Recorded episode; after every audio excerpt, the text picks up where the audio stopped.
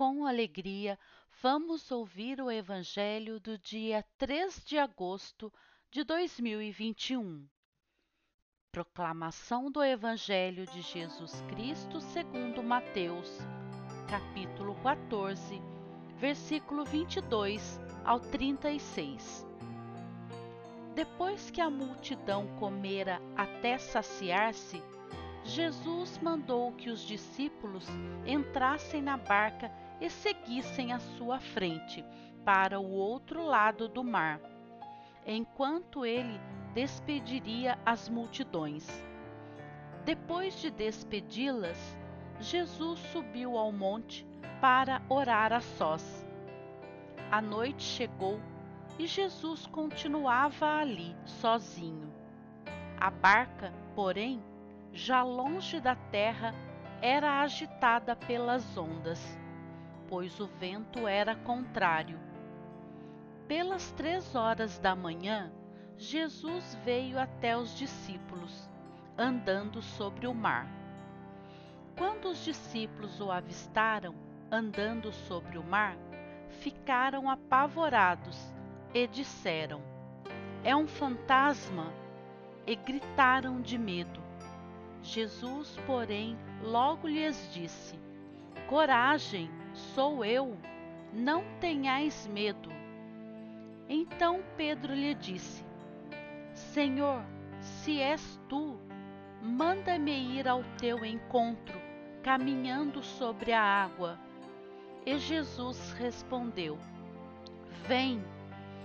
Pedro desceu da barca e começou a andar sobre a água em direção a Jesus. Mas quando sentiu o vento, ficou com medo e, começando a afundar, gritou: Senhor, salva-me! Jesus logo estendeu a mão, segurou Pedro e lhe disse: Homem fraco na fé, por que duvidaste?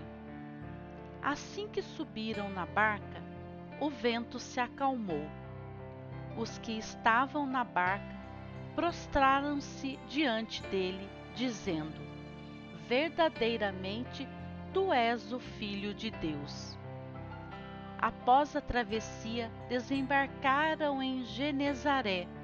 Os habitantes daquele lugar reconheceram Jesus e espalharam a notícia por toda a região. Então levaram a ele todos os doentes e pediam que pudessem, ao menos, tocar a barra de sua veste. E todos os que a tocaram ficaram curados. Palavra da salvação. Glória a vós, Senhor. Mensagem do dia. Você, que é pai, é criatura mais feliz sobre a face da terra levante os braços aos céus e agradeça a Deus a misericórdia que lhe concedeu. Mas lembre-se de que não basta dar aos filhos o sustento e a instrução. Algo existe mais importante que tudo isso: é o exemplo. Dê a seus filhos o exemplo do trabalho, da honestidade, da dignidade em toda a sua vida.